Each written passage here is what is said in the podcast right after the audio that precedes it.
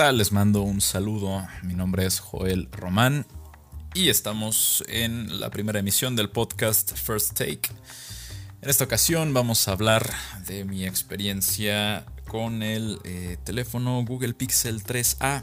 Este teléfono eh, salido en el 2019, eh, producido por la compañía de Google. Para quien no lo sepa, Google también produce el sistema operativo de Android, el que utiliza cualquier eh, teléfono Samsung, eh, no sé, Xiaomi, etc. Bueno, pues evidentemente Google se encarga de lanzar estas eh, versiones del sistema para estas otras compañías. Evidentemente una de las ventajas preliminares y más obvias es que si te compras un teléfono Google Pixel, pues vas a tener soporte durante bastante tiempo, más que en la gran mayoría de, eh, competidores.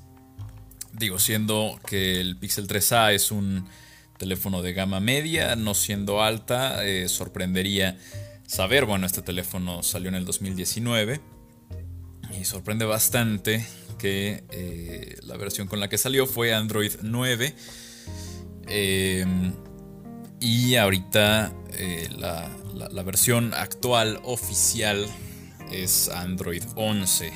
Eh, claramente pues este teléfono sigue teniendo sus parches de seguridad correspondientes de cada mes y efectivamente he estado recibiendo constantemente estas actualizaciones. Si bien no son de eh, cambios en el sistema en general, bueno, tienen cambios respecto a lo mejor a privacidad o ajustes de algunos errores que se han encontrado en ese periodo de tiempo. Eh, se espera que eh, la actualización de Android 12, que va a llegar a finales de este año, también la reciba este teléfono. Previsiblemente esa va a ser la última versión grande que va a recibir este teléfono. Sin embargo, eh, tiene un año adicional de parches de seguridad. estaríamos hablando que en el 2022 ya tendría Android 12 con pues con sus respectivas actualizaciones eh, menores, digámoslo así.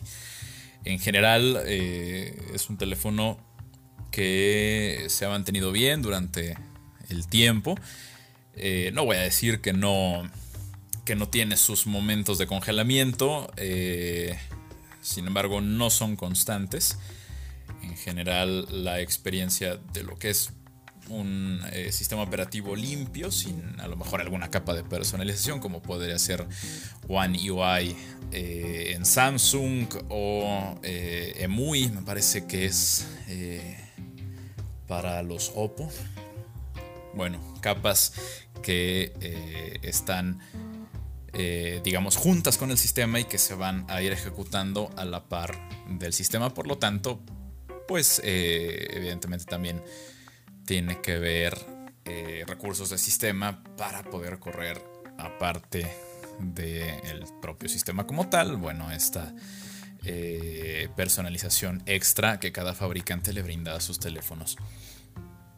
Eh, es claro que los 4 GB de memoria RAM podrían ser no, no suficientes para a lo mejor dos o tres años en el futuro. Eh, hemos visto que, por ejemplo, su sucesor, el Pixel 4a, tiene 6 GB de memoria RAM. Eh, bueno, eso podría ser eh, algo que pudiera solventar el paso del tiempo. Entonces, bueno, veremos cómo, cómo se comporta con, la, con esta actualización de Android 12 y eh, bueno, veremos si es que sigue respondiendo bien. En general, eh, la batería dura de 3 horas y media a 4. Eh, evidentemente tiempo en pantalla encendida. no está mal, podría ser mejor. Estamos hablando de que esta es la variante pequeña, no es el Pixel 3A XL. Entonces, bueno, entiendo que es un, un tiempo mínimo, diría yo, eh, hay otros teléfonos que tienen 5000 mAh, 6000 mAh y duran 6 o 7 horas eh, con la pantalla encendida. Eh, bueno, con este no es el caso. sin embargo, bueno, es algo, te permite trabajar, digamos, de forma decente. fuera de eso, la cámara se sigue comportando espectacular.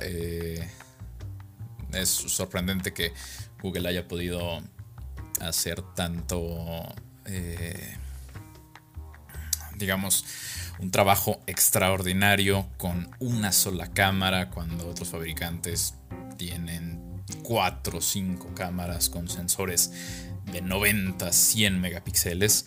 Este, eh, si no mal recuerdo, se, mantuvo en 12 megapíxeles eh, y tiene una sola cámara y a pesar de ello puede competir de incluso ganarle a, otros en tema de, por ejemplo, fotografía de retrato.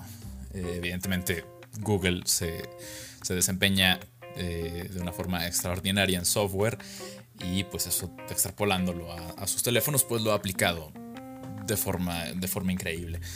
Eh, la calidad de las fotografías igualmente tiene un, contraste aceptable, de hecho lo que me gusta es que no tiene esa nitidez artificial que le agregan determinados teléfonos, sino que eh, este lo mantiene de una forma, digamos, más natural y eh, podría llegarse a confundir con una cámara muy básica, pero con una cámara eh, porque en general lo que delata a una fotografía de teléfono precisamente es esa, esa nitidez adicional que el procesamiento de cada, de cada teléfono le agrega a las fotografías.